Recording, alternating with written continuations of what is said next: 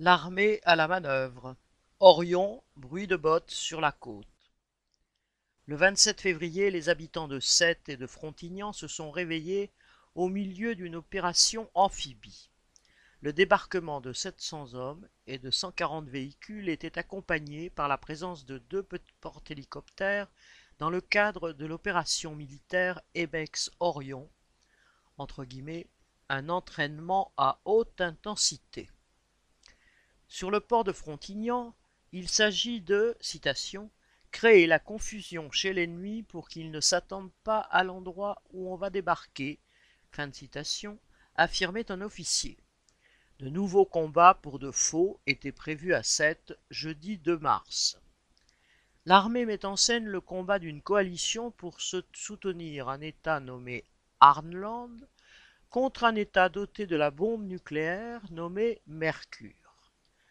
Bien que Patricia Mirales, secrétaire d'État chargée des anciens combattants interrogés dans le Midi libre, ait assuré que cet exercice a été programmé antérieurement à la guerre en Ukraine, elle tenait à rappeler que la France a, citation, la première armée d'Europe, fin de citation, et qu'elle démontre l'ampleur de ses capacités militaires et de conclure par un Nos armées doivent être prêtes.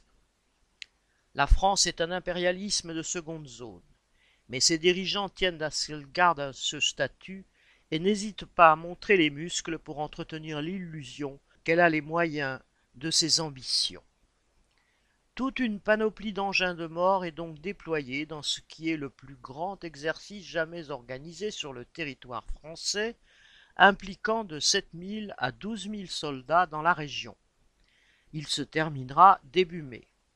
L'objectif est de préparer l'armée à intervenir dans un conflit comme celui qui se déroule actuellement en Ukraine, mais aussi d'évaluer la capacité de toute la société à soutenir les armées en cas de conflit majeur.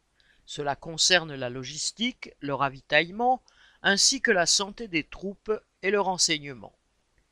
Voilà qui rappelle qu'en cas de conflit, ceux qui ne seront pas au combat ne seront pas épargnés.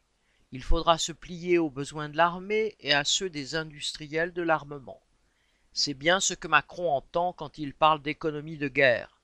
En plus des aides faramineuses versées pour fabriquer des armes, il faudra marcher au pas dans le cadre d'une union sacrée dont on commence déjà à nous rebattre les oreilles. Entre chair à canon et chair à profit, c'est sur les travailleurs que va retomber la catastrophe que l'on nous prépare. Ce sont eux qui peuvent faire cesser cette escalade guerrière et les bruits de bottes qui l'accompagnent. Sans eux, il n'y a ni armes, ni armée, ni profit. Jean-Claude Saran